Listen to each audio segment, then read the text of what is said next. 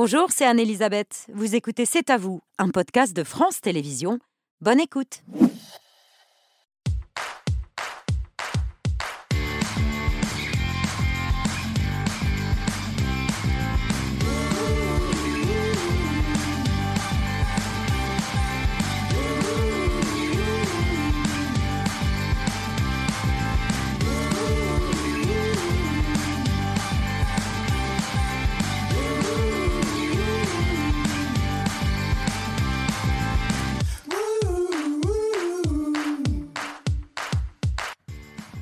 Bonsoir, très heureuse de vous retrouver. C'est à vous en direct jusqu'à 21h pour toute l'actualité de ce jeudi 28 septembre avec Émilie, Patrick, Pierre, Mohamed et Laurent. Bonsoir, à tous les cinq. Bonsoir, Babette. Mohamed est parti plus vite que prévu. Émilie, votre choix ce soir là-dessus Euh, plus de 2 millions de mineurs en moyenne qui euh, consultent des sites pornographiques tous les mois en France. Or, leurs contenus sont de plus en plus violents. On en parle avec Élise Lucet qui ce soir présente un numéro de Cash Investigation consacré au business impitoyable du porno. Elle sera dans un instant sur notre plateau. Mohamed, votre story. On dit que c'est l'un des atouts de Paris, le charme de Paris aussi. Vous savez, euh, ces fameux bouquinistes sur les quais de Seine, eh bien, on ne devrait pas les voir pendant la cérémonie d'ouverture des Jeux Olympiques de Paris 2024. Et c'est la guerre entre la préfecture de police et les bouquinistes et la mairie de Paris. Patrick, votre édito. Emmanuel Macron en déplacement en Corse répond aux élus nationalistes. Il leur promet. euh, oui, il n'y a personne pour l'instant, mais ça va venir. Je pense que on va pas faire l'émission tous euh, tout seul. Il y aura un- forcément un invité à un moment ou à un autre. Donc Emmanuel Macron promet aux Corses de faire rentrer l'île dans la Constitution et d'accorder un statut d'autonomie. Et on verra, et notre invité pourra réagir euh, là-dessus quand il le voudra, s'il vient. Mais c'est pas gagné. Mais je comprends pas, je l'ai vu il y a deux minutes dans les coulisses. Yannick Jadot, Il va arriver. député européen écologiste, qui vient d'être élu sénateur de Paris et qui s'apprête donc à changer de vie après 15 ans à Bruxelles, qui fait son retour dans l'arène politique nationale et son arrivée sur le plateau. C'est à vous. Bonsoir Yannick Jadot. Comment allez-vous? Je vais très bien. Je vais très bien. Je suis heureuse de vous avoir à, ma gauche. Pourquoi? J'ai eu peur que vous ne soyez pas là, mais tout va bien. On va pouvoir entamer cette émission. Laurent, bonsoir. Oui. Bah, il y aura un autre invité dans le 5 sur 5 ce soir, André Manoukian, représentant éminent de la communauté franco-arménienne qui s'émeut comme le monde entier du sort des euh, 120 000 Arméniens de l'enclave du Haut-Karabakh euh, en Azerbaïdjan. 70 000 de ces 120 000 Arméniens ont été poussés à l'exode. Voilà autant de sujets qu'on va vous soumettre ce soir, euh, Yannick Jadot. Pierre Vautreul, Ruth Orkin est une des grandes photographes américaines. Elle avait 17 ans lorsqu'elle a pris la route à vélo, à vélo, euh, de Los Angeles vers New York pour l'expo, pour visiter l'expo universelle de 1939. Elle en a tiré des clichés qui sont passés à l'histoire. Ils sont présentés en expo à la Fondation Henri Cartier-Bresson jusqu'à mi-janvier. Je vous y emmène tout à l'heure. et on vous suivra avec plaisir nos invités après 20h, la violoniste virtuose, premier violon de l'Orchestre Philharmonique de Monaco, Yang Yang, euh, publie une biographie dans laquelle elle nous explique son parcours de la Chine maoïste à Monaco. Mireille Dumas fête avec nous ses 40 ans de télévision. Et puis Sophie Fontanelle imagine un monde où les rides sont éradiquées. sont éradiquées. Voilà, elle nous parle de la dernière Alors femme heureuse, ridée au monde. Mais c'est réjouissant la façon dont Sophie Fontanelle nous aide tous à mieux vieillir. On n'a plus que deux heures d'émission. on, on en voit le bout, là. Pourquoi tu me relances? Le dîner est préparé ce soir par Philippe Dominguez aux côtés de Bertrand Chameroy. Oui, bonsoir. euh, Babette, petite question. Est-ce que vous pouvez me citer un titre de Billie Eilish? D'accord, c'est bien ce qui me semblait, puisque dans le prochain numéro de Télé 7 jours, vous découvrirez que Anne-Elisabeth Lemoine adore Billie Eilish et ses chansons. C'était donc euh, un beau pipeau. Au menu du soir, euh, chef. C'est pour faire Pardon jeune. Brandade de cabillaud. Brandade de cabillaud. Eh ben très bien, merci, chef. Bonne émission. On va, pas- on va essayer de pas faire de la brandade jusqu'à 21h en direct. On reprend notre sérieux tout de suite, l'édito de Patrick Cohen.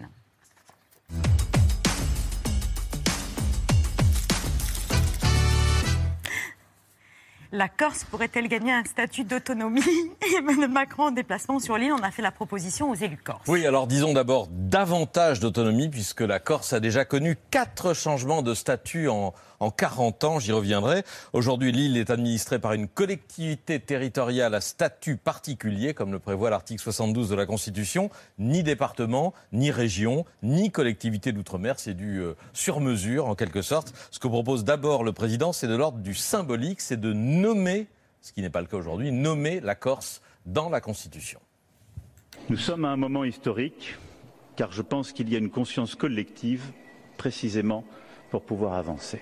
Je suis favorable à ce que les spécificités de la communauté insulaire corse soient reconnues dans la Constitution au sein d'un article propre, celle d'une communauté insulaire, historique, linguistique et culturelle. Vive la Corse, vive la République et vive la France.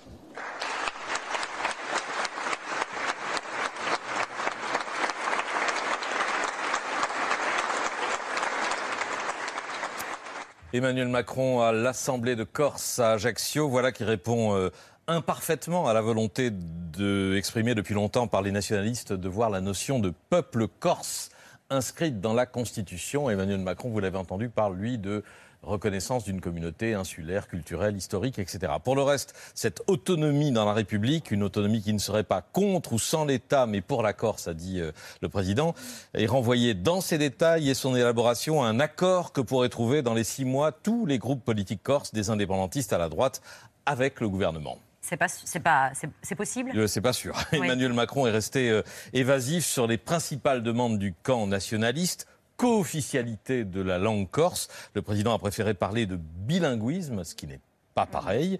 Création d'un statut de résident pour lutter contre la dépossession foncière. Emmanuel Macron a reconnu qu'il y avait une situation insoutenable et qu'il fallait lutter contre la spéculation immobilière, mais tout en respectant notre droit européen, donc il n'y aura pas de statut de résident. Enfin, la grande question depuis 20 ans et les accords de, Matignon sous, Jospin est de savoir comment confier une part de pouvoir législatif à l'Assemblée de Corse. Faut-il confier aux Corses le pouvoir de faire la loi? C'est comme ça qu'on a souvent résumé la, question, et donc une différente de celle du reste du pays. Euh, en réalité, c'est déjà en partie le cas. Le curseur devait encore être poussé lors de la réforme constitutionnelle de 2018, que la droite a bloqué après l'affaire Benalla. On s'en souvient. En réalité, la, portée symbolique de cette autonomie législative dépasse de beaucoup l'intérêt du débat politico-juridique euh, qui est très compliqué hein, euh, sur ce que les, Corses, que les élus corses seraient autorisés à faire ou à ne pas faire. Imaginons il y a un accord sur cette autonomie. Est-ce, qu'il y a, est-ce que cet accord a des chances de rentrer en vigueur? Non, pratiquement aucune. Pour modifier la Constitution, il faut que le texte soit voté en termes identiques par l'Assemblée euh, et le Sénat, puis adopté à la majorité des trois cinquièmes du Parlement réunis en Congrès. Or, le Sénat euh, la majorité de droite est hostile à l'inscription de l'autonomie de la Corse dans la Constitution. Vous nous disiez pourtant que le statut de la Corse avait changé quatre fois en 40 ans. Statut de fer en 82, statut Jox 91, statut Jospin 2002 et collectivité unique depuis 2018, mais ça résultait d'une loi de 2015. Vous noterez qu'à chaque fois, c'est la... quand la gauche est au pouvoir euh, euh, à Paris que ça change. Ça n'a d'ailleurs pas toujours marché. la question de la Corse a fait exploser le gouvernement Jospin. On s'en souvient de la façon dont Jean-Pierre Chevènement avait euh, manifesté son désaccord, claqué la porte et était parti en campagne présidentielle. Euh, Nicolas Sarkozy avait perdu euh, son référendum en 2003 pour une collectivité unique qui a été faite 15 ans plus tard. Et à chaque fois, on a les mêmes débats sur le. Enfin, c'est un grand mécano institutionnel et un grand débat qui agite l'île. Réaction cet après-midi dans les rues d'Ajaccio. Raour, comme on dit chez nous. C'est-à-dire? Il était temps. Nous en avons besoin parce que nous sommes une île, parce que voilà, nous avons des spécificités qui sont les nôtres. Une langue, une culture, une histoire qui sont la nôtre. Je ne pense pas que ce soit la voie à prendre pour euh, donner à la Corse euh, un, élan de développement. Je pense qu'il y a d'autres moyens que l'autonomie. La Corse doit rester française impérativement d'autres moyens et peut-être d'autres priorités. C'est un débat qui n'est pas prêt de s'éteindre et qui va sans doute continuer encore des, des années et peut-être des décennies. En 2022, vous, candidat à l'élection présidentielle, vous preniez, une autonomie de plein exercice et de plein droit en Corse. On n'y est pas. C'est trop timide encore ou c'est une première étape on attend, la négociation. Euh, ce qui est important, c'est que le président de la République euh, a ouvert cette négociation. Ce qui est important, c'est qu'il reconnaît euh, les, le droit à certains privilèges, certaines autonomies en matière réglementaire, en matière de gestion. C'est vrai qu'il y a une spécificité corse. Il faut savoir quand même que, euh, y compris en Corse, euh, cette, euh, cette, cette, revendication a été votée il n'y a pas très longtemps à 75%. et ça, c'est important. Des élus quand même la grande majorité des groupes politiques. Et euh, ce statut euh, d'autonomie a été aussi approuvé par l'ensemble, euh, par l'association des régions de France. La question, c'est qu'est-ce Donc- qu'on met dans l'autonomie? Mais c'est ça qu'ils vont, négocier. Mais effectivement, il y a la question euh, du foncier. Parce que beaucoup de Corses n'arrivent plus à accéder au foncier du fait de la spéculation, du fait du tourisme, du fait des résidences secondaires. D'ailleurs, c'est une problématique qu'on retrouve maintenant dans le sud-Bretagne comme dans d'autres régions. Donc, ce qui est essentiel, c'est à la fois de donner à la Corse cette négociation et de lui donner des compétences. Et c'est important, y compris sur l'ambiance qu'il y a sur l'île. Vous savez que Gilles Séméon est euh, euh, le, le patron président de la collectivité. de la collectivité euh, territoriale, euh, que c'est une vision très réformiste de l'évolution de la Corse, qu'il a réussi à faire la paix en Corse autour d'un mandat qui était d'obtenir cette négociation. Et que si le président de la République n'avait pas saisi cette main, il y avait la possibilité d'un retour d'une certaine forme de violence euh, en Corse. Donc euh, euh, le président de la République a agi opportunément. Il était temps, parce que ça a pris du temps. Il faut que cette négociation s'ouvre. Et effectivement, il faut que la négociation débouche euh, sur euh, de l'autonomie. Mais c'est aussi c'est le débat sur la décentralisation aussi en France. hein. Il y a la spécificité corse, il y a la- des spécificités outre-mer qui sont très différentes, mais de toute façon, on a besoin de décentraliser dans notre pays. On a besoin de donner des spécificités aux régions, justement, pour que les citoyens soient mieux. Les politiques publiques soient plus adaptées à nos citoyens. Emmanuel Macron a pris son temps aussi pour présenter son plan de planification écologique. Il y a eu plusieurs Je reports. serais moins positif. Voilà, mais il l'a fait avec notamment la volonté d'inciter euh, l'achat de véhicules électriques, mais tout ça sans se mettre à dos les automobilistes. Voilà donc comment il a présenté les choses dimanche soir dans son interview en direct de l'Élysée. Ce qui est très important pour nos Français, c'est que on est attaché à la bagnole. On aime la bagnole. Et moi, je l'adore. Mais la voiture, dans notre pays, il faut le dire, ça a été de la restructuration industrielle ces 20 dernières années. On a perdu beaucoup d'emplois. Ce que nous avons fait ces dernières années, c'est qu'on a relocalisé grâce à l'écologie. On sent bien qu'il y a le souci d'opérer la transition dans une certaine douceur. Pour embarquer les Français, il faut leur dire j'adore la bagnole. Vous comprenez ça, qu'on les Non. ménage? Non Il faut les La brusquer question- la- plus. Non, non, non, la question, c'est pas de ménager ou de brusquer euh, les Françaises et les Français. Euh, Aujourd'hui, euh, les Français sont brusqués par le dérèglement climatique. C'est ça qui nous frappe aujourd'hui. Ils sont C'est brusqués aussi. davantage que par la hausse de l'essence, Voilà, vous êtes sûr j'allais de dire, ça par l'inflation des prix des carburants. Mais non, mais écoutez, Non, je on vous- a- on je a vous eu- demande on a pas- eu les gilets jaunes il a, Non, non, mais je- il y a pas on- si on y- longtemps. On va y venir. Euh, Je vous demande. C'est d'un même C'est une réalité, le dérèglement climatique. Je veux dire, euh, euh, on voit ce qui s'est passé en Libye, on voit ce qui s'est passé en France, les canicules. On va avoir encore un week-end où il va faire plus de 30 dans certaines régions euh, en France. Et on sait que c'est même pas binaire. C'est pas ah bah avant euh, on espérait y échapper, maintenant on est dedans. Il faut qu'on s'y habitue. C'est comme la température humaine. Chaque dixième de degré, quand vous êtes au-dessus de 39 degrés, crée des dommages euh, dramatiques et potentiellement irréversibles sur les. Emmanuel Macron, pas Non, dire j'adore la le bagnole. Problème, le problème, c'est que aujourd'hui, on a parce que la catastrophe climatique est là, parce que on, entre dans la mise en œuvre des politiques climatiques, pas simplement dans le discours, dans la mise en œuvre, on a une société et nos sociétés, pas simplement la société française, il y a une forme de refus d'obstacles parce qu'on doit changer nos qu'il habitudes. fait Emmanuel Macron, un refus Parce qu'on doit. Ah oui, là, il fait un refus d'obstacle. Parce qu'on doit changer nos habitudes et on doit enfin s'attaquer à un certain nombre de rentes industrielles qui aujourd'hui nous empêchent d'avancer. Le problème que j'ai avec le discours d'Emmanuel Macron, c'est qu'au fond, il nous dit quoi? Il nous dit tout va bien se passer. Il nous dit on va pas être obligé de changer nos modes de vie. On a un problème de mobilité sur l'avion. Vous inquiétez pas, on va pouvoir continuer à augmenter l'avion, mais il y aura l'avion vert dans 20 ans ou dans 30 ans. On va avoir besoin d'électricité et effectivement, on va avoir besoin de plus d'électricité. Vous inquiétez pas, je vais faire des nouveaux réacteurs nucléaires dans 20 ans. On a un problème avec la voiture. Pas dans 20 ans. Dans- on a un problème avec la voiture. Ne vous inquiétez pas, on va changer les moteurs thermiques pour Des- des, véhicules électriques qui coûtent encore plus cher que les moteurs thermiques parce qu'ils sont plus lourds, parce qu'ils sont plus équipés. Et s'il y a une guerre, eh ben on mettra des cols roulés. Le problème, c'est qu'au fond, ce que nous dit le président de la République, c'est que on n'a pas à agir maintenant que les solutions technologiques dans 20 ans répondront à l'urgence d'aujourd'hui. Et ça, c'est une faute politique très grave. Mais on voit bien aussi qu'il y a la volonté d'éviter que les angoisses ou les colères des Français face à cette transition deviennent le carburant de l'extrême droite. Parce que c'est ce qui se passe Mais en Allemagne, c'est ce qui se passe en pays, Mais dans les Pays-Bas. C'est ce qui se passe partout. Ouais. Aujourd'hui, vous avez trois types de, de nouveaux climato-scepticismes. Vous avez le climato-scepticisme de l'extrême droite, rejoint par la droite, qui est de dire au fond, comme l'avenir est terrifiant, angoissant, le présent aussi très inquiétant, au fond, on va fantasmer le passé. Donc on a toujours l'arabe, le noir, le juif, euh, le bouc émissaire, l'étranger qu'il faut euh, purger de la société. Ça, c'est l'extrême droite depuis que l'histoire est histoire. Mais il y a deux nouveaux adversaires à l'extrême droite, l'écologiste et la féministe.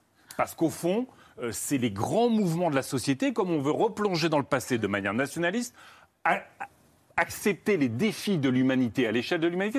Le deuxième euh, climato-scepticisme, c'est ce que je disais, c'est de dire au fond, bon ben voilà, euh, on aurait aimé qu'il n'y ait pas le dérèglement climatique, mais il est là, faut s'y habituer. Non, chaque, on n'est qu'au début du chaos. Chaque dixième de degré, chaque année, chaque mois pris en retard, pa- Pardon, nous qui dit ça. Qui dit faut s'y habituer? Bah, vous voyez dans certaines sociétés, vous voyez par exemple la droite, euh, en- la droite en Suisse, ils commencent à attaquer les instituts de météorologie qui annoncent les canicules. Non, mais en France, est- en France, il y, a des- il y a des gens qui. Ah bah, une Il n'est pas partie- une climato-sceptique, Emmanuel Une Macron, partie là, du même. gouvernement. On est, beau- on est beaucoup sur les 4 degrés, par exemple. Hmm. Vous voyez, c'est au fond l'idée. Moi, je suis pour hein, qu'on intègre l'adaptation. Mais on parle beaucoup plus aujourd'hui de la façon dont on va s'adapter au dérèglement climatique, de la façon dont on lutte contre le Donc dérèglement vous dites climatique. qu'ils sont climato-sceptiques. Et puis enfin, c'est la vision du président de la République qui, au fond, nous fait un exercice. Il fait un peu comme si. euh, euh, il fait un peu semblant. Il pense qu'il peut filouter avec le dérèglement climatique et qu'en s'y attaquant dans 20 ans, ça va marcher. Bah, il, fait Le problème- semblant, il fait semblant avec des paquets de milliards quand même. hein. Attendez, il non, fait non, semblant avec. pas- non, non, il recycle beaucoup de Il choses. recycle. On a, on a, vous avez, euh, on, peut, on peut ne pas écouter les écolos. C'est dommage parce qu'on ne serait pas dans, la tête, dans une telle panade. Mais quand vous avez l'ancien euh, rédacteur du programme d'Emmanuel Macron, Jean Pisani-Ferry, qui, avec Madame Mahfouz, font un rapport qui dit faut mettre le paquet sur le bâtiment. On a des millions de Français qui ont froid l'hiver. Maintenant, on a des, encore plus de Français qui suffoquent l'été. S'il y a un Avec grand chantier, et puis enfin, si vous me permettez, Patrick, La hausse, est, la- hausse est historique, là. La hausse des crédits pour les, pour les, contre les passoires thermiques. 4 milliards, il faut, il faut, il faut 10 Non, de non, plus. c'est plus, 4, Pardon. c'est plus de 4 milliards. Non, non, c'est 2,6 et un, un 4. Mais si vous voulez, on est. Ce que je regrette dans le discours Mm. du président de la République, au fond, c'est qu'on a une société qui est à l'arrêt. Et on sait qu'une société à l'arrêt, elle va mal. Elle va aller de pire en pire. C'est tous les replis identitaires, c'est tous les, les trucs, les haines, machin. Donc il faut remettre la société en mouvement. Et plutôt qu'un président de la République qui dit, dans son discours, ni déni, ni cure, eh ben, au fond, ce n'est pas un projet positif. Moi, j'aurais aimé qu'ils disent voilà, on a ce grand défi, qui est peut-être le plus grand défi de l'humanité. On va se mettre ensemble, les entreprises, les syndicats, les consommateurs, les citoyennes et les citoyens. Ça va être notre grand projet de société parce que c'est un défi qu'il faut affronter et qu'on a besoin d'une société plus juste, plus libre, plus démocratique. Et au lieu de ça, il dit en fait, vous inquiétez pas, les solutions de dans 20 ans, nous permettront de ne pas changer un mode de vie qui ne va pas avec les limites de la planète. Il y a une crise euh, climatique, il y a aussi une crise immobilière euh, qui, euh, on vient d'évoquer la question des passoires thermiques. Euh, le ministre de l'économie s'interroge sur le calendrier qui doit conduire au 1er janvier prochain un certain nombre de, maisons ou d'appartements à être interdites à la location par les propriétaires s'ils ne les rénovent pas. L'action a commencé pour les logements G+, à partir du 1er janvier 2023. Moi, j'appelle juste à ce que ces mesures, leur application, soit soutenable pour les gens. Donc je vois que dans les copropriétés, ça pose problème. On ne peut pas dire, bah, écoutez, débrouillez-vous. Euh, Si vous avez un propriétaire qui veut faire cette rénovation et d'autres qui disent non, euh, les solutions sont encore beaucoup trop complexes. On ne peut pas aller chez les gens sans solution. Et comme citoyen, j'écoute ce que me disent mes compatriotes. Et quand ils me disent que c'est trop difficile, trop compliqué, qu'il faut de meilleurs accompagnements, plus de clarté, plus de simplicité, je leur dis qu'ils ont raison. Est-ce qu'il faut de la souplesse dans ce, dans ce calendrier? C'est sidérant ce que dit un ministre, qui parle en tant que citoyen d'ailleurs. hein. Il est Mm. plus ministre là. Dès qu'il s'agit d'agir, il est plus ministre. On a quand même, vous avez cité les gilets jaunes tout à l'heure. Moi, j'étais à la négociation de la, avec, c'était le président Sarkozy à l'époque, de la, la taxe euh, carbone. Hein Qu'est-ce qu'on a dit immédiatement? Il faut de l'accompagnement social. Sinon, pour celles et ceux qui sont contraints avec leur automobile, ce sera une catastrophe. Ce qu'ont choisi tous les gouvernements, c'est de faire du rendement fiscal et de ne pas accompagner socialement celles et ceux qui sont dépendants de leur bagnole. On a, sur le logement, je l'ai dit tout à l'heure, on a quand même des millions de Français qui, encore une fois, sont en situation de précarité énergétique. C'est absolument dramatique pour leur santé. C'est la santé des enfants, c'est leur santé à eux, c'est leur confort. Et ça fait tant d'années qu'on demande à accompagner, je veux dire, pour celles et ceux qui sont en situation de vulnérabilité sociale, c'est évidemment la prise en charge à 100% de leur rénovation thermique. Pour celles et ceux qui ont un peu de moyens, on peut imaginer sur la cession du logement récupérer l'investissement public de l'État. Et on va avoir des Françaises et des Français qui, vont, qui sont locataires, qui ont du mal à payer leur loyer et qui vont avoir des factures parce qu'ils sont dans un, un logement F ou G, ils vont avoir des factures qui vont exploser. C'est pas possible. Vous voyez, le président de la République, vous disiez, il- il agit. Qu'est-ce qu'il nous annonce? Il nous annonce que son objectif de fermer les centrales charbon est reculé de 5 ans. Sur le glyphosate, il avait annoncé qu'il allait interdire le glyphosate. Il est en train de reculer de 5 ans ou 10 ans. Et là, sur un sujet essentiel pour les Françaises et les Français, le logement, c'est le premier poste de dépense. C'est une inquiétude profonde. Il y a eu, vous vous, souvenez, le CNR du logement. Vous savez, la, la réunion avec tous les acteurs du logement. Ils sont sortis de là effondrés parce qu'ils se sont sentis méprisés. Depuis la Fondation Abbé Pierre jusqu'à la Fédération française du bâtiment, ils sont sortis de là méprisés parce qu'au fond, le gouvernement n'a rien repris. Donc le sujet, pardon, c'est pas d'arrêter les, les règles. Le sujet, c'est d'accompagner socialement nos concitoyens, c'est d'accompagner nos entreprises et l'industrie et pas de baisser notre niveau d'ambition.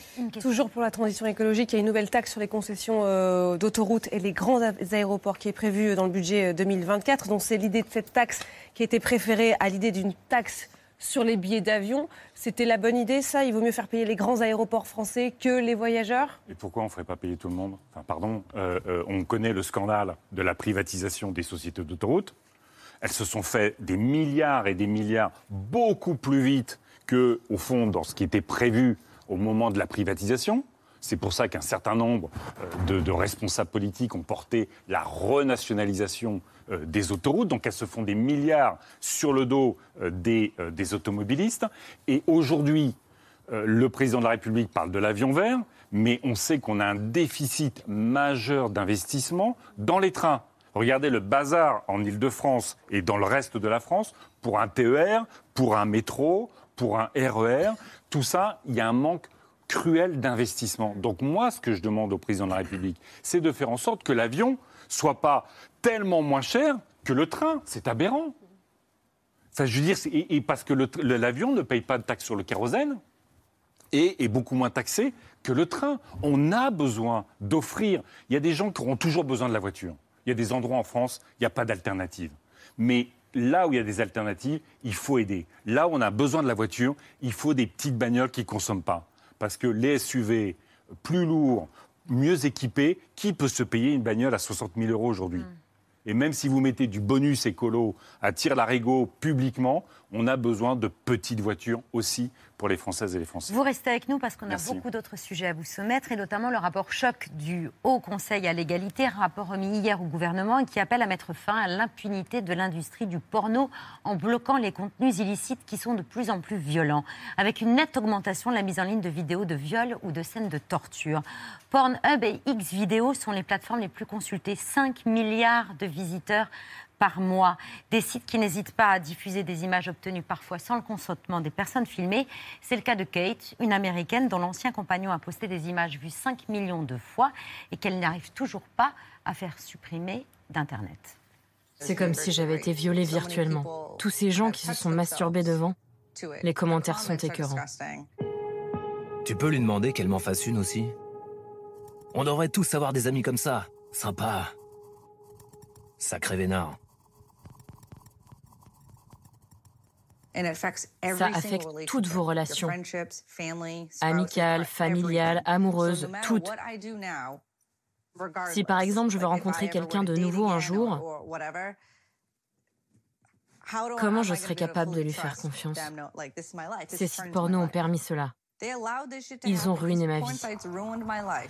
Bonsoir Élise Lucet. Bonsoir. Ce sont les équipes de Cache Investigation qui ont recueilli le témoignage de Kate à l'occasion de l'enquête qui sera diffusée ce soir à 21h10 sur France 2. Oui. Porno, un business impitoyable. Et le cas de Kate est loin d'être une exception pour parler d'elle. Ah oui, Filmée à son insu et dans l'impossibilité de faire supprimer les vidéos postées sur les réseaux? Oui, parce qu'en fait, nous, euh, à Cash, on s'est intéressé plutôt au business model euh, de ces sites porno qui sont des géants du porno. hein. Ils se sont développés un peu à bas bruit pendant 20 ans, mais comme euh, tous les grands géants du numérique, comme Amazon, comme Netflix. Sauf qu'on n'a pas fait gaffe, en fait.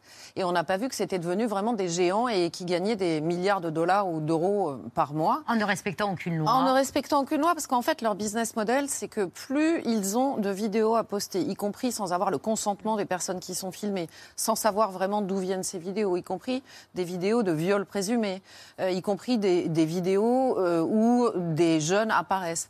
Euh, plus ils ont de vidéos, plus ils vont avoir de clics, plus ils vont avoir de pubs, plus ils vont avoir d'argent. Donc ce business model fait qu'à un moment, ils n'ont pas tellement intérêt à vérifier le consentement, par exemple, des personnes qui sont filmées.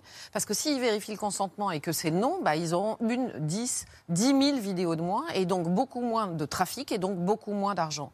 Donc c'est ce business model qu'on a voulu vraiment décrypter, que Marie Maurice, qui a conduit cette enquête magistrale, a voulu décrypter. Dans l'enquête de Marie Maurice, vous faites le même constat que le Haut Conseil à l'égalité. hein. On trouve sur les plateformes spécialisées des vidéos de plus en plus violentes, des viols présumés, vous l'avez dit, des violences sexuelles sur Oui. mineurs, des agressions sexuelles sur des femmes dans la précarité ou sur Oui. des prostituées toxicomanes, et des scènes d'inceste, qui ne sont évidemment pas désignées comme telles. On n'écrit pas maman dans le titre, on, on dit belle maman. Il y a beaucoup de vidéos sur le thème de l'inceste, comme frère et sœur au lit avec maman. Dans ces cas-là, on ajoute juste le mot demi ou beau. Donc demi-sœur et demi-frère au lit avec belle-maman. Mais dans ces cas-là, vous demandez à l'utilisateur de modifier son titre ou comment ça se passe? Non, non, les formateurs de contenu s'en chargent. On ne demande rien à l'utilisateur. Le boulot était d'essayer de laisser passer ces vidéos, d'avoir une excuse au cas où. Comme ça, nous pouvions dire, nous avons autorisé cette vidéo parce qu'elle dit demi-frère et demi-sœur. Et ainsi, si jamais quelqu'un se plaignait, on pouvait dire, désolé, on pensait que c'était OK.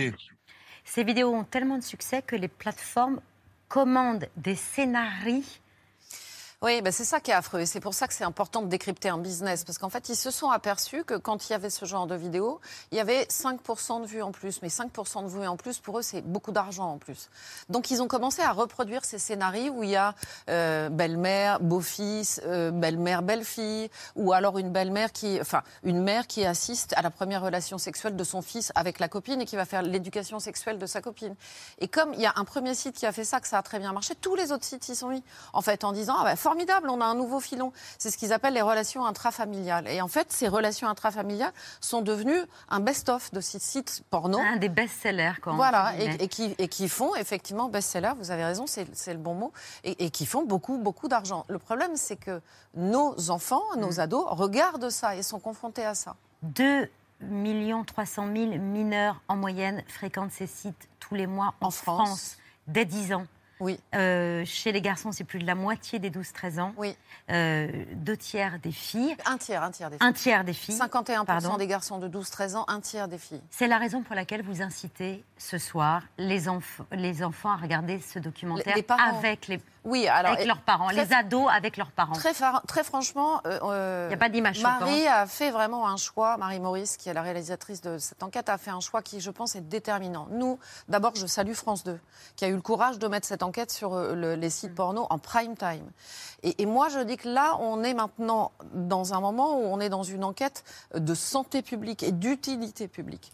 Je pense, oui, je dis aux parents qui nous regardent ce soir, vous pouvez absolument, et vous-même, vous devez regarder euh, cette enquête, parce que si vos enfants qui ont entre, on va dire, 11 ans et 17 ans, ne vous ont pas encore parlé du porno, c'est pas parce qu'ils en ont pas vu.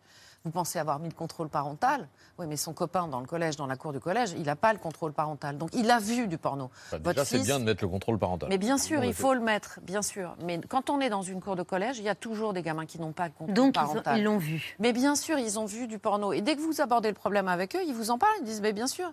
Le problème, c'est que ces- gamins, après, ils pensent qu'en fait, la sexualité, ça commence normalement par une fellation ou par une sodomie, puisque c'est ça qu'ils voient en premier. Ou ça commence par des rapports brutaux euh, de domination homme-femme, et que c'est comme ça que ça se passe. Moi, j'ai entendu des ados, quand on a préparé cette émission, et dans le plateau, on l'entend, qui disent, le porno, c'est un tuto. Le porno, c'est un tuto. C'est comme ça qu'on apprend la sexualité. Donc, regardez ça avec les adolescents et surtout parlez-en derrière. Et regardez le plateau, parce qu'il y a une jeune femme, Justine, qui a 24 ans et qui a commencé à regarder du porno à 11 ans et qui raconte comment ça a détruit une partie de sa vie affective. Maintenant, elle- elle en est sortie, Ouais. elle va beaucoup mieux. Et, et elle fait, elle, elle milite dans les collèges et, et- et elle veut absolument prévenir les parents et les ados. Émilie. Ce sont des pratiques de plus en plus trash à tel point qu'il y a certaines actrices qui peuvent plus accepter ce que ce qu'on leur demande de faire. Vous avez recueilli le témoignage d'une ancienne actrice tchèque qui travaillait pour la plateforme Xvideo, la deuxième pla- plateforme la plus consultée après Pornhub, qui s'est un peu spécialisée dans ces contenus. euh, C'est le numéro un mondial. C'est le numéro un mondial. Or, à la tête de ce numéro un mondial, il y a deux Français, deux jumeaux, c'est une sœur et un frère qui sont originaires de Saône-et-Loire, Mallory et Stéphane Paco. Vous avez euh, montré leur visage et la journaliste Marie Maurice, chargée de l'enquête, a réussi à avoir un échange par téléphone avec le frère qui est un peu dans le déni et puis qui se montre un brin menaçant. Je me doute évidemment que vous êtes en train d'enregistrer, ça fait partie de votre, euh, votre business, votre manière de travailler. C'est pas une question de business, monsieur Paco, c'est vraiment une question de sérieux pour le coup. Monsieur Paco, je ne qu'on peut avoir une discussion sérieuse avec une seule personne en France? Ben, monsieur Paco, Monsieur Paco, je vous appelle pour avoir une discussion sérieuse. Je ne fais que ça depuis tout à l'heure, quand même. Et en prime, vous avez intérêt à faire attention à ce que vous, ce que vous publierez, ou ce que vous diffuserez, pardon. Euh, parce qu'on a été plutôt clément jusque-là. Mais les ramassis de salade, les racontards, tous les mensonges, vous allez vous prendre du procès sinon. Là, on comprend à quel point c'est un monde qui est verrouillé, qui a une omerta, que ça ne parle pas dans, dans ce monde. Est-ce que Stéphane Paco, d'ailleurs, est-ce qu'il a déjà euh, porté plainte? Est-ce qu'il a mis ses menaces à exécution? Alors contre nous, non. Euh, bizarrement, euh, et je tiens vraiment à, à le dire et à le répéter, ça fait plus d'un an qu'on demande une interview à Stéphane Paco ou à sa sœur Mallory. On a fait la même chose avec MindGeek, qui était l'entreprise qui chapeaute Pornhub, qui s'appelle d'ailleurs maintenant. Euh, pas de réponse, ces gens ne vous répondent jamais. Donc pendant plus d'un an, on a essayé d'avoir une interview, pas d'interview. Euh, donc clairement, c'est impossible. Après, ce que ça raconte aussi, c'est exactement l'attitude qu'ils ont par rapport à tous les États qui tentent de mettre en place des législations et surtout de les faire respecter, notamment euh, la législation de l'obligation de majorité, et c'est-à-dire d'interdire ces sites porno euh, aux Moins de mineurs 18 pour de vrai. Et à chaque fois, comme ils gagnent beaucoup d'argent, ils envoient des armées d'avocats. Il y a même un lobby du porno aux États-Unis. Je vous donne un exemple. Aux États-Unis, il y a 24 États qui ont essayé de faire respecter l'obligation de majorité. À chaque fois, le lobby du porno et les sites porno ont envoyé leur armée d'avocats. Aujourd'hui, il n'y en a plus que 6 sur les 24 qui réussissent pour l'instant un peu À faire respecter cette loi. ça. Et, ces six-là sont à nouveau attaqués. L'Australie vient d'abandonner début septembre. Le Royaume-Uni essaie de mettre en place une, nouvelle législation. Ça fait des années qu'ils tentent de le faire. La France, là, on a Jean-Noël Barrot, qui est le ministre du numérique, qui veut mettre en place une législation. Et sur le plateau, il nous dit lui-même qu'il redoute les recours juridiques, judiciaires. C'est leur manière de fonctionner. Pour l'instant, ça fonctionne. Ça fait 20 ans qu'ils diffusent ça. Ça fait 20 ans que les ados y sont exposés. La différence, c'est qu'aujourd'hui, tous les ados ont un. Il y a 20 ans, les ados n'avaient pas forcément un portable. Là, tous les ados, je dis aux parents, parlez-en avec vos ados, tous les ados, à un moment ou à un autre, sont confrontés au porno. Et on voit bien la réaction de d'Isabelle Rome, qui était en, la ministre en charge à l'époque. Vous l'interrogez, elle, elle dit sa volonté de faire, elle dit sa difficulté face aux géants, ce qui fait qu'elle est, elle, elle en est à simplement faire un appel à nous tous. C'est assez frappant. Moi, ce que j'aimerais aussi, c'est questionner la société. Et c'est pour ça aussi que je voudrais que dans les têtes euh, de nos enfants, de nos ados, des adultes, eh bien, on ait aussi d'autres représentations que des images comme ça extrêmement dégradantes des femmes. Et c'est pas forcément des, que des femmes d'ailleurs, enfin des personnes, de la Mm. personne humaine. Euh, moi, mon combat, c'est le combat de la dignité humaine. Et c'est pour ça que moi, je suis aussi en colère parce qu'on a 6 milliards de personnes qui sont, qui prennent du plaisir à regarder des scènes de crime. Voilà ce que ça veut dire de l'état aussi de notre société. Il est trop tard, vous pensez, devant l'ampleur du phénomène mondial Très, très franchement, euh, je pense qu'il va falloir qu'il y ait plusieurs États qui fassent des choses ensemble et il va falloir vraiment déjà prendre la mesure de la catastrophe sanitaire qui est en route pour nos gamins et puis vraiment euh, là mettre en place des textes de loi qui seront enfin respectés. Euh, c'est très important. Le Haut, Haut Comité, vous l'avez dit, hein, à l'égalité euh, femmes-hommes a publié un rapport qui parle de pornocriminalité. Et de génération sacrifiée. Voilà, et de génération Sylvie Pierre sacrifiée. Brossolette, hein, d'ailleurs, qui, qui sera interviewée à l'issue de la diffusion Absolument. du documentaire de l'enquête Et- de et Marie je, pense, si vous voulez, que l'ARCOM a fait un travail formidable sur les chiffres que Mm. vous avez cités sur les enfants. Euh, le Haut Comité à l'égalité femmes-hommes a fait un travail formidable.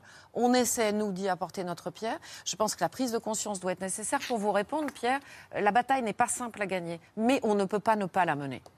Yannick Jadot. Est-ce que vous avez interrogé euh, le commissaire breton au niveau européen qui est en charge du numérique et toute la loi européenne normalement aujourd'hui, c'est de dire ce qui est interdit. Thierry Breton. Thierry Breton, ce qui est interdit euh, dans la rue est interdit sur les sites. Parce que là, il y a plusieurs choses que vous évoquez. Ouais. Il y a effectivement le respect euh, du fait que c'est uniquement accessible à des, ma- des personnes majeures.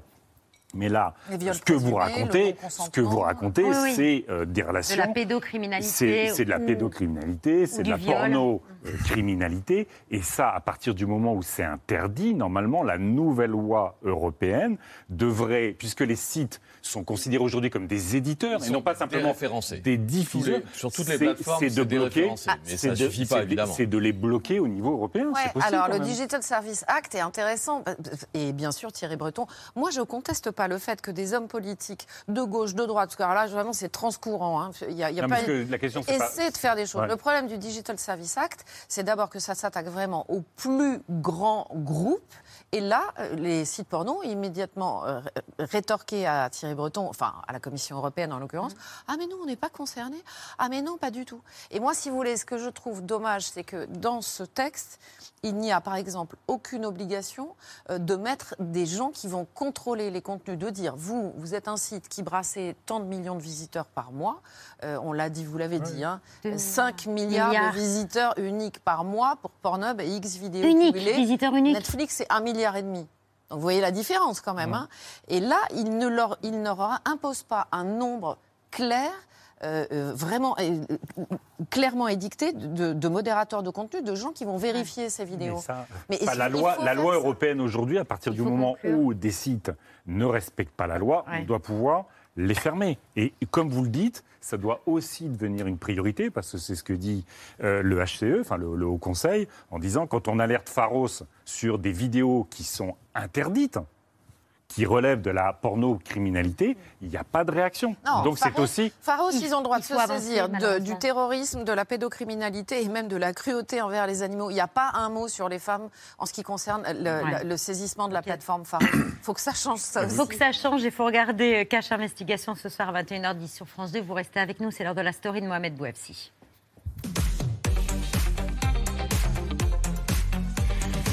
Mohamed, à Paris, le déplacement des bouquinistes pendant les JO de 2024, euh, ça devient un sujet politique. Oui, c'est une lettre envoyée euh, par la préfecture de police de Paris le 25 juillet dernier qui a mis le feu aux poudres. 170 bouquinistes sur les 220 euh, disséminés sur les berges de la Seine doivent déménager leur boîte au moins le temps de la cérémonie d'ouverture des Jeux Olympiques le 26 juillet 2024. C'est une honte. On fait partie du patrimoine national et euh, on existe depuis 450 ans. C'est lamentable. Je vois pas en quoi on est plus dangereux que les poubelles, que le métro, qu'un kamikaze ou, quoi que ce soit. S'il y a des risques de sécurité, c'est pas nos boîtes qui les posent. C'est le fait d'organiser une cérémonie, la première en plein air de l'histoire des Jeux Olympiques, sur les bords d'une rivière, avec des parapets. Comment ils vont les sécuriser? Le problème, c'est pas nos boîtes. Si Alors, ils vont peut-être mettre des rambardes, mais s'ils mettent des rambardes, c'est-à-dire que les gens pourront pas voir. Donc, on comprend vraiment pas pourquoi nos boîtes sont un problème de sécurité. Officiellement, c'est donc pour un problème de sécurité. Les autorités craignent qu'un engin explosif soit caché dans ces fameuses boîtes vertes pendant la compétition. Argument insidieux pour les bouquinistes. Selon eux, l'objectif est simple libérer les espaces et la vue pendant la fameuse cérémonie d'ouverture. Mais démonter et remonter les fameuses boîtes vertes représente un risque important. Certaines sont vieilles de plus d'un siècle, construites avec de la porcelaine très fragile. Les déplacer, les déplacer nécessiterait une minutie très importante. Les boîtes des bouquinistes, ce sont des boîtes. Les clients adorent aussi de se mettre un peu de temps dans les boîtes, de chiner et de regarder, de chercher. Sur une marché, vous avez une table et là, vous avez quelques livres. C'est pour moi comme un marché de légumes. Moi, je vends pas des tomates et pas des concombres. En fait, d'enlever les boîtes, je pense que c'est très difficile d'enlever euh, ces 170 jeux de boîtes et surtout que c'est très fragile. Nos boîtes, finalement, elles sont vraiment, vraiment fragiles. C'est pour ça qu'on se bat finalement.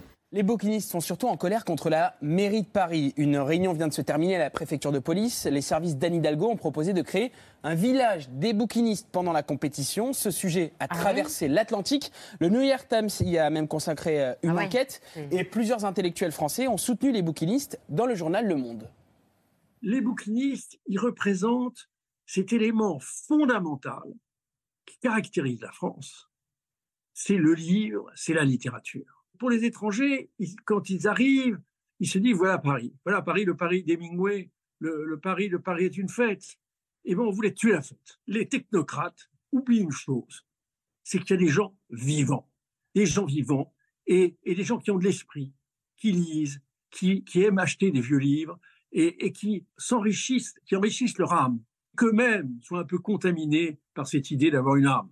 Les Français se mobilisent aussi. Une pétition en ligne pour leur sauvegarde a déjà été signée par près de 145 000 personnes. Euh, Depuis plusieurs jours, les Parisiens viennent soutenir les bouquinistes sur les quais de Seine, comme l'ont constaté Audrey Payas et Salomé Delattre. Quand on parle de Paris, pour moi, les bouquinistes, ça fait partie du patrimoine. C'est la carte postale, ça fait partie de la carte postale. Pour moi, c'est un petit peu, euh, je ne vais pas sortir les grands mots, mais enfin, c'est quand même un peu l'âme de, de- des quais. En ce moment, ce qui se dit sur le fait d'enlever les, les boîtes, euh, moi, je suis pas, enfin, je suis, je suis dubitatif, on va dire. C'est euh, privé Paris d'une partie du tourisme. On va pas enlever euh, Notre-Dame pour dégager la vue non plus. hein. Mais l'inquiétude de disparaître chez les bouquinistes ne date pas d'hier. Les relations entre la mairie de Paris et la corporation n'ont jamais été simples. Les bouquinistes de Paris sont connus dans le monde entier. C'est pourtant un métier, un beau métier qui disparaît. La construction de la voie express rive gauche risque d'être pour eux un arrêt de mort. Nous sommes d'autant plus inquiets que nous n'avons aucun droit théoriquement euh, sur notre emplacement, que l'administration peut nous, euh, faire euh, partir dans les 48 heures, que nous devrons évidemment partir si les travaux se font ici, et que nous ne savons toujours et que nous ne savons pas encore si nous serons remis et où.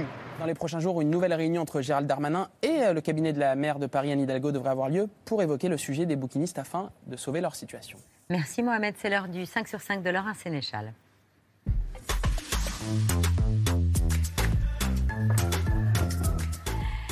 Laurent, des nouvelles rassurantes de deux personnalités appréciées des Français. Alors d'abord l'acteur Pierre Arditi qui a fait un malaise hier soir sur scène au théâtre Édouard VII. Il jouait Lapin avec Muriel Robin. Ils étaient venus d'ailleurs nous en parler à C'est à vous il y a quelques temps. Lapin, c'est vrai que c'est une pièce un peu particulière hein, où il s'adresse au public à tel point que le public euh, a cru ben, que c'était normal, que c'était prévu dans, dans la pièce. Ben, Pierre Arditi euh, a été emmené à, à l'hôpital. Finalement, il va mieux. Il a donné ce matin des nouvelles rassurantes. Écoutez-le. J'ai eu un malaise vagal en scène et une hypoglycémie. Donc évidemment, j'ai perdu de fil. Et puis je ne suis plus un perdreau de l'année, cher ami. Alors vous comprenez, à un moment donné, euh, malheureusement, euh, l'âge, ça rentre en ligne de compte. Car je sais pas, 200 coups de téléphone. Enfin, bon, c'est à la fois euh, angoissant, mais très agréable, quoi, de voir que les gens m'aiment bien comme ça. La retraite chez les acteurs, c'est la mort. Donc ça n'a rien à voir. Je ne suis pas mort. Il n'est pas mort, il va même très bien. Il va retrouver les planches la semaine prochaine. Et alors, en voici un qui a déjà repris du service. C'est Bruno Guillon, victime d'un homejacking séquestré avec sa femme et son fils par quatre cambrioleurs qui courent toujours d'ailleurs. C'était dans la nuit de mardi à mercredi. Bah, dès le lendemain, ce matin donc, il s'est livré à ses auditeurs de Fun Radio, puisqu'il est l'animateur hein, de la matinale de Fun Radio. J'ai été victime d'une agression. J'ai retenu deux choses de ce truc. La première, c'est que on est riche que de ses amis. Merci pour tous les messages euh, que vous m'avez fait euh, parvenir. Et la deuxième leçon que je retiens, et celle-ci, je vais vraiment la garder pour toute ma vie, c'est il faut garder un slip quand on dort. on ne sait jamais comment on va être réveillé le matin. Il faut quand même être euh, sacrément à l'aise pour, euh, pour, euh, pour euh, prendre des choses comme ça. Bruno Guillon, qu'on embrasse, ainsi que Pierre Arditi, bien sûr. Il n'y aura bientôt plus d'Arméniens au Haut-Karabakh. Oui, déclaration très sombre tout à l'heure du Premier ministre de l'Arménie, Nicole Pachinian. Լեռնային Ղարաբաղի հայության ելքը Ադրբեջանի կողմից իրագործվող էթնիկ զտումների քաղաքականության արդյունքում շարունակվում է։ Վերլուծությունը ցույց է տալիս, որ առաջիկա օրերին Լեռնային Ղարաբաղում այլևս հայտ չի մնա։ Սա էթնիկ զտման եւ հայրենազրկման ուղակի ակտ է, Il faut dire que l'exode ne se tarit pas. Plus de 70 000 personnes euh, ont désormais été chassées de chez elles dans leur enclave de l'Azerbaïdjan. C'est plus de la moitié de la population arménienne du Haut-Karabakh. Même les nouveaux-nés, regardez, doivent prendre la route.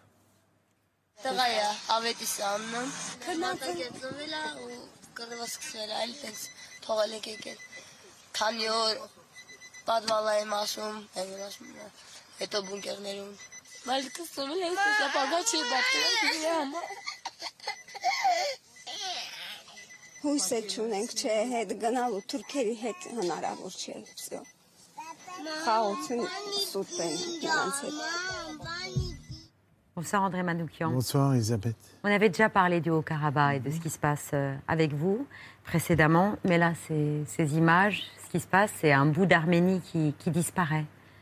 Et c'est des gens qui ne reviendront jamais. Euh, euh, il y a une méthode efficace hein, pour qu'ils s'en aillent comme ça, c'est que il y a eu des exactions incroyables. Elles sont documentées, elles sont témoignées. Élise Bogossian notamment, qui a une, ONG là-bas, envoyé des trucs terribles. Il y a des, il y a des gamins qu'on a tués devant leur mère. Donc on crée une panique totale. il n'y a plus d'armée, il n'y a plus personne pour les défendre.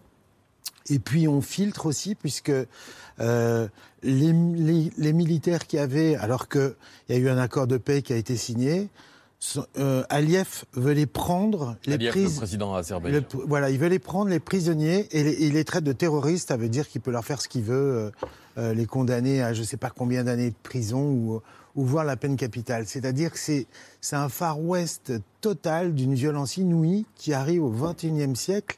Et tous les Français d'origine arménienne sont. tous les- enfin, on est tous ébahis parce que ça nous rappelle un, un violent euh, souvenir euh, de 1915. Le génocide. Qui, exactement, qui recommence et c'est sous nos yeux. C'est la suite du génocide pour vous. Bah, le, Premier ministre parle de nettoyage ethnique. Voilà, c'est ce qui, ils parlent eux-mêmes, euh, les, les Turcs et les Azéris, de on va continuer le boulot, on va le finir, quoi. Ils le disent cyniquement. Il y a une expression, c'est on va nettoyer le fil de l'épée parce que parce qu'il restait du sang encore dessus et on va faire ça comme il faut. Moi, ce qui me ce qui me détruit le plus, c'est une haine incroyable quand vous voyez ces messages. Et là, vous dites, mais comment est-ce que- quel futur on peut envisager pour ce petit pays qui est entouré de, bah, qui est entouré de, de- de- des- des- d'ennemis maintenant. Il n'y a même pas de corridor humanitaire. Il faut préciser que le chemin qu'empruntent ces Arméniens, c'est tout simplement qu'ils passent par l'Azerbaïdjan. Exactement, et encore une fois, qui est filtré, ils arrêtent qui ils veulent. Euh, Alors, il y a des organisations humanitaires qui sont à la frontière et qui les attendent. Normalement, il y a no- notamment le Fonds arménien qui fait beaucoup et qui est là, qui leur distribue de l'eau. Tout ça, ça arrive après, Après neuf, neuf mois de blocus. Exactement, Donc de il y a une situation humanitaire terrible pour ceux qui, qui fuient maintenant. Et tout le monde l'a vu, tout le monde euh, le, le- le- le- le- le savait, et là, c'est en train d'arriver. Vous en appelez à qui d'abord? À la France, à l'Europe? Maintenant, j'en appelle, à- on ne sait plus à qui en appeler. Je- je- alors, il y a deux choses. Il y a encore une fois les, les- les- les déclarations de la France. La France a toujours été le plus en avant par rapport à la cause arménienne, historiquement. Euh, et, puis, euh, et puis voilà, ça- elle, a- elle rassemble aujourd'hui tous les partis politiques. J'ai fait une petite tribune il y a quelque temps dans le monde parce que je trouvais que la gauche était un peu, était un peu molle, alors qu'historiquement c'est elle qui était toujours en Mm. avant.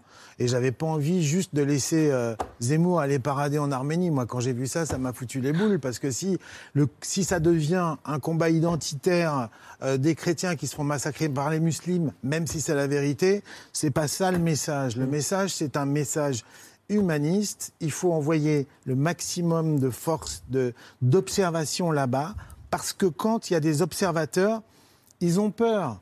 Parce qu'ils, parce qu'ils font des deals. Parce que l'Europe a signé des deals de pétrole avec Aliyev. Le gaz. Et l'allié historique de l'Arménie, c'est la Russie, ce qui est un problème évidemment, puisque Poutine a d'autres chats à fouetter en ce moment. C'est quoi l'avenir de l'Arménie, André Manoukian? Il est en Europe, l'avenir de l'Arménie, il est où? Alors, je- euh, vous savez, euh, quand euh, il faut jamais déconner avec le grand frère russe. Et là, qu'est-ce qui, enfin, sauf que le grand frère russe, il s'occupe plus de, des Ah. Arméniens. Donc, Pachinian, qu'est-ce qu'il fait? Ben, il dit, euh, il se retourne vers ceux qui lui font des appels, c'est-à-dire l'Europe et les États-Unis. Et là, Poutine dit 15, voilà, 15 jours après, genre, c'est bon, tu peux y aller. C'est-à-dire que notre ancien protecteur est en train de faire des deals avec l'Azerbaïdjan et avec la Turquie. La Donc Turquie, là, qui est le grand allié de l'Azerbaïdjan. Exactement. Ce qui est terrible, c'est que euh, euh, cette enclave euh, et que le peuple arménien soit obligé à un moment de dépendre euh, de Vladimir Poutine, Mm. qui est un dictateur qui massacre les Ukrainiens comme euh, les, Mm. les Azerbaïdjanais euh, massacrent les Arméniens.